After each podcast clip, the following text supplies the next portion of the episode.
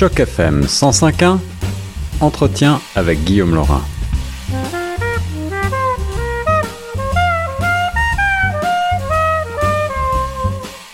C'est une page Beaux-Arts que je vous propose maintenant avec notre euh, euh, grand ami le professeur Norman Cornette que j'ai le plaisir de retrouver au bout du fil après euh, quelques semaines de silence à l'occasion d'un salon, salon des indépendants numéro 2, exposition collective organisée par le professeur Norman Cornette avec de nombreux artistes québécois et internationaux avec sous le signe eh bien justement de l'inter culturalisme, c'est un événement à ne pas manquer si vous êtes de passage à Montréal.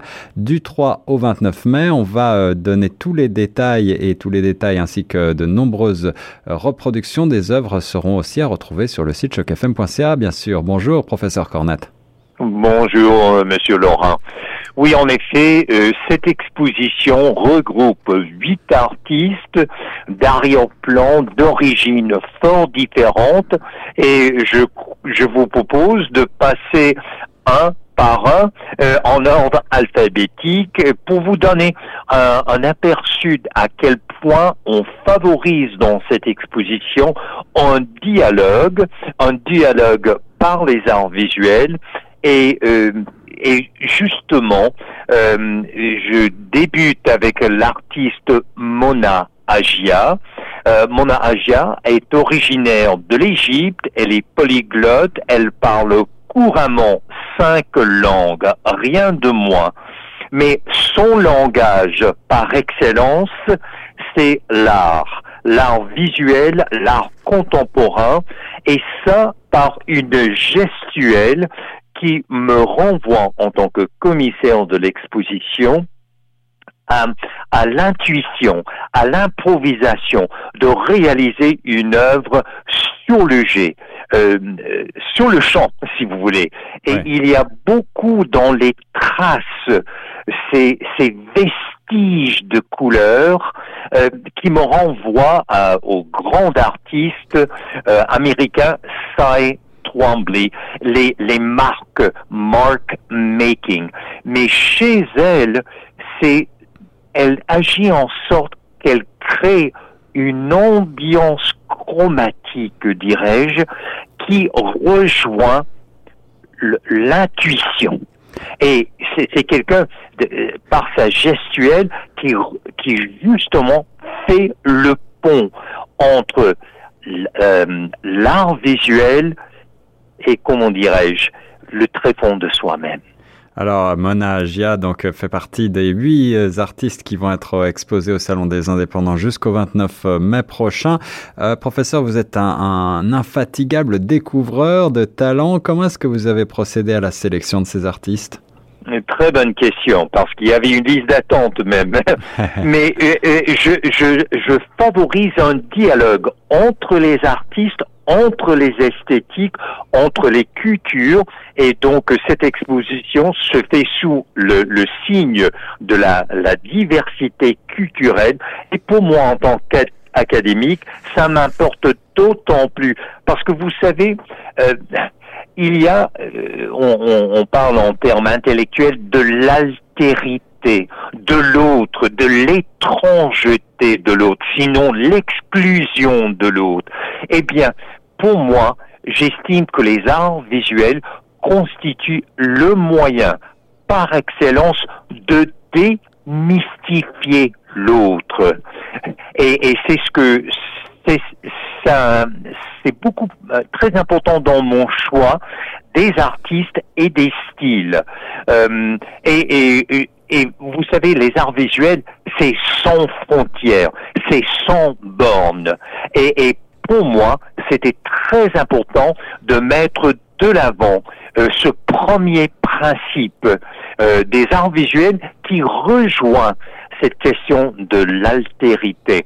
Et souvent, euh, dans les campus universitaires, on se trouve dans ce qu'on appelle des guerres culturelles, mmh. de la politique, la politique identitaire, Donc il y a la question de l'autre, soit de façon euh, religieuse, soit de façon ethnique, soit de façon euh, linguistique, et il y a également l'autre, et ça c'est très important je j'estime.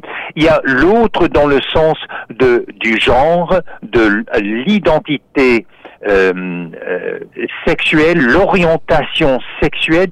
Eh bien, les arts viennent justement établir ce terrain d'entente par, par, par touche.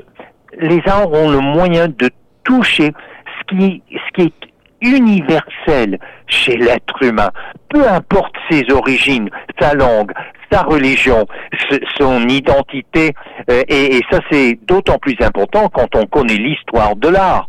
Euh, euh, on, pense à Francis Bacon, mhm. on pense mhm. à, David Hockney. souvent, c'est l'art, l'art contemporain qui a créé un espace pour vivre pleinement son altérité, sa différence. Et je tiens à dire que euh, là, évidemment, puisqu'il s'agit de huit artistes, je vais procéder par ordre alphabétique au prochain, Richard Duret. Et ce qui m'a frappé dans le choix de cet artiste, croyez-le ou non, euh, Monsieur Laurent, c'est un photographe peintre. C'est comme ça. Que je, peintre. Comment est-ce que, alors, est-ce que ça veut dire que c'est un, c'est un peintre euh, hyper réaliste? Non, c'est plutôt dans le sens qui se sert de la de la photographie comme c'était un pinceau. D'accord. Et, et il y a chez Richard Duret un sens inné de la composition. Ça y est, j'invite euh, l'auditoire de Choc FM de regarder. Et chacun de ces artistes, vous, vous pouvez retrouver leur site web euh, respectif, ainsi que mon site web www.professeurnormandcornet en anglais professeur.ca mhm. .com pardon et et donc euh, c'est ça que c'est ça qui a fait que j'ai choisi ce, photographe Richard Duret parce que j'avais l'impression d'être devant l'art contemporain, un tableau, une peinture euh, de, de, de l'art moderne, mais qu'il a su, et c'est très très très important pour moi parce qu'il y a évidemment le tout l'aspect du Photoshop et, et qu'on peut truquer, on peut manipuler l'image.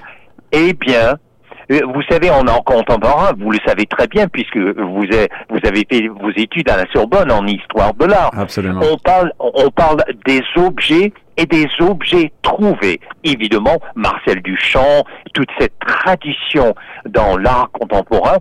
Dans le cas de Richard Duret et les œuvres que je présente au Salon des Indépendants 2, eh bien, il s'agit de bâtiments, de trouver, d'images trouvées. Il ne les truque pas, ce n'est pas manipulé, c'est un artiste qui a un œil comme un aigle. Il voit que c'est là, sur ce mur, dans ce bâtiment, que ça se passe, et il nous le présente dans, dans une renaissance du quotidien, du banal. Un parallèle avec le ready-made de Marcel Duchamp. Professeur, vous faites justement de nombreux parallèles avec, euh, avec des notions d'histoire de l'art euh, classique, j'allais dire, aujourd'hui. Euh, ce salon, comme le premier qu'on avait déjà chroniqué ensemble, s'intitule Salon des indépendants. Alors, en quoi est-ce que les artistes que vous avez sélectionnés sont-ils indépendants par rapport, j'allais dire, au marché de l'art? Très bonne question. Dans un premier temps, pour moi, en tant que chercheur, je, je, je suis en quête des artistes qu'on ne connaît pas, qu'on devrait connaître. Hmm. Et, et donc d'en faire la découverte. Et, et c'est d'autant plus important parce qu'il y a dans le domaine des arts, et y compris de l'art moderne, de l'art contemporain, il y a comme un cercle hermétique, un cercle cercle fermé et il y a un genre de monopole qu'on exerce euh, et dans le discours et dans le marché. Vous le savez très bien, vous, euh, Monsieur Laurent, euh, puisque vous avez l'expérience aussi dans le marché de l'art. Eh bien, moi, j'aime beaucoup le travail du refus global des signataires. D'ailleurs, je les connaissais quelques-uns personnellement. Pierre Gauvreau, avec qui j'ai eu d'excellents dialogues. Françoise Sullivan, avec qui j'ai échangé également, et elle est la seule, euh, elles ne sont que deux toujours en vie du refus global. Euh, il, y a également Madeleine Hambourg, et j'ai fait des ateliers idéologiques avec sa fille, euh, Annick Gauvreau, donc la fille de Pierre Gauvreau et Madeleine Hambourg. Et autrefois, euh, Fernand Leduc, une sommité du refus global. Donc tous ces gens-là, j'ai eu le privilège de les connaître et de dialoguer avec eux.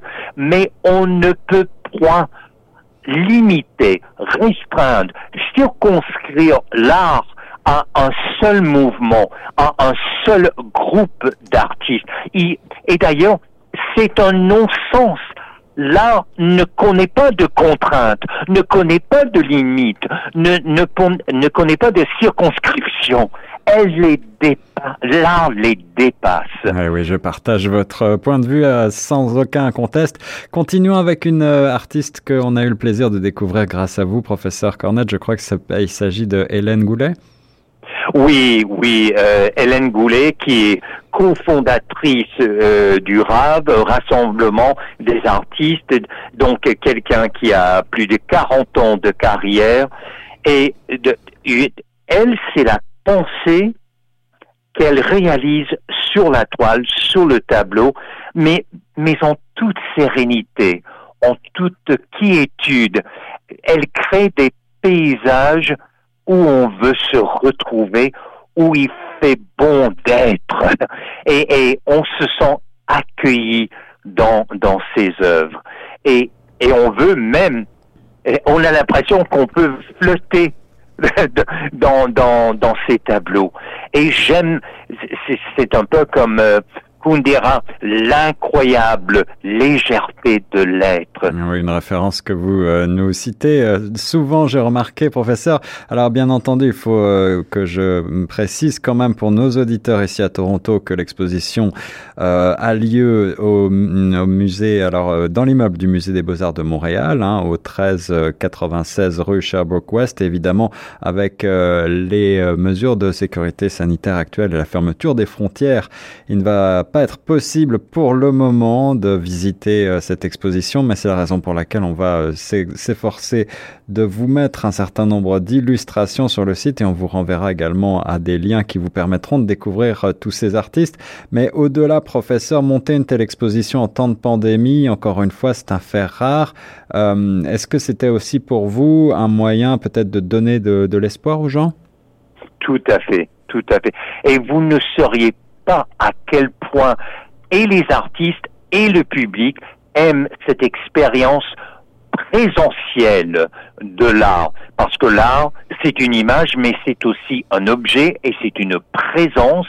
Et donc, les gens peuvent réserver euh, les visites euh, euh, à info.professornormancornet à gmail.com. On les reçoit deux à la fois et ils sont entourés de six œuvres par huit artistes. Donc, c'est un bain d'immersion dans l'art, en présence de l'art.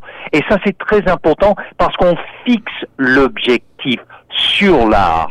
Et au lieu que ce soit euh, un bain de foule, donc que ce soit surtout le, grand vernissage avec beaucoup de monde où on passe notre temps à se parler les uns aux autres, eh bien, dans ce cas-ci, c'est vraiment l'art en toute intimité, en tête à tête avec ces artistes, en face à face avec leurs œuvres. Voilà, un véritable privilège. Alors, continuons, professeur, parce qu'il y a huit artistes. Pierre euh, Saint-Louis, c'est le, prochain sur la liste, je crois? Oui, en ordre alphabétique, le prochain, c'est John Carl Haywood. Qui est, qui est le président, ah, le président d'honneur, oui. Oui, et qui est de l'Ontario, comme, comme Choc FM. Il a fait carrière à Queen's University, à Kingston, en Ontario, mais c'est un francophile, et c'est le cas de tous les artistes. Euh, donc, même s'il est né à Toronto, euh, le, siège social de, de Choc FM, et il a fait sa carrière en Ontario, mais après, il est venu s'établir ici et c'est un honneur de le présenter. C'est un artiste qui a fait des résidences au Japon et ça à quelques reprises, hmm. à Taïwan, à, en Allemagne, en France, très souvent à Paris, et dont les œuvres figurent dans les collections de musées. Euh, et, et, donc, c'est un, c'est un artiste euh, qui est emblématique de la diversité culturelle qu'on veut bien expérimenter dans cette exposition, avec des œuvres éclatante sur le plan euh, chromatique. Et ensuite, il y a, on parlait de l'interculturalisme, de la, euh, de la diversité culturelle. Un artiste dont j'ai fait dernièrement la découverte, enfin il y a un an, deux ans, mais là j'ai suivi par la suite, c'est Pierre Saint-Louis, artiste polyvalent, pluridisciplinaire qui mène actuellement en projet qui m'interpelle au plus haut degré. Et ces suites, ben, il avait déjà réalisé euh, euh, des séries d'œuvres et, qui tracent en quelque sorte l'évolution de sa pensée politique. Et ça, évidemment, comme spécialiste des rapports entre religion, culture et politique, je ne pouvais pas, euh, ne, pas être attiré mhm. par ce qu'il fait. Mais il a ensuite, il a fait une visite dans ce qu'on a, ce qu'on a, ce qu'on appelait à l'époque euh, l'Yougoslavie. Ouais. Et c'était, si j'ai bien compris, c'était en point tournant dans sa vision créative, dans sa démarche artistique et ce qu'on va, ce qu'on voit et euh, euh, dans cette exposition au Salon des Indépendants, c'est en quelque sorte un, le microcosme de ce projet où l'artiste Pierre Saint-Louis, par le biais des arts, que ce soit en sculpture, que ce soit euh, les œuvres sur papier, eh bien, il nous invite dans ce pèlerinage du particularisme, particularisme qui à l'universel parce qu'il tend vers l'universalité dans ce projet qu'il mène actuellement. Sur certes, il y a des différences, des différences qui peuvent mener, comme c'était le cas tragiquement euh, en, dans l'ancienne Yougoslavie, qui peuvent amener les, les, les gens non seulement à, à, à l'altérité, mais de craindre et voir agresser l'autre. Mmh, mmh. Donc, à ne pas manquer. Et ensuite, une artiste qui, elle, personnifie le, la diversité culturelle, l'interculturalisme, c'est l'artiste Annie Sen, dont euh, les parents, euh, par ses racines, euh, sont tantôt les racines en Inde, mais également au Sénégal, en Guadeloupe, en France, elle est née à Paris, elle habite Montréal et elle, c'est vraiment de créer une synergie des forces vives qui ont fait qu'elle est l'incarnation du, de la diversité culturelle, de l'interculturalisme. L'interculturalisme au cœur donc de cette exposition présentée au Salon des Indépendants numéro 2. C'est le titre d'ailleurs de cette exposition, euh, je le rappelle, organisée par le professeur Norman Cornette avec huit artistes de différentes origines, mais tous de grands talents à retrouver jusqu'au 29 mai prochain pour euh, celles et ceux de nos auditeurs qui peuvent se rendre à Montréal, donc au 1396 rue Sherbrooke West. Professeur, est-ce qu'on a fait euh, le point sur l'ensemble des artistes? Il nous reste deux artistes, mais incontournables. Une autre découverte, Laurier Sirois, la charge affective de ses œuvres, l'impact des personnages qu'il crée.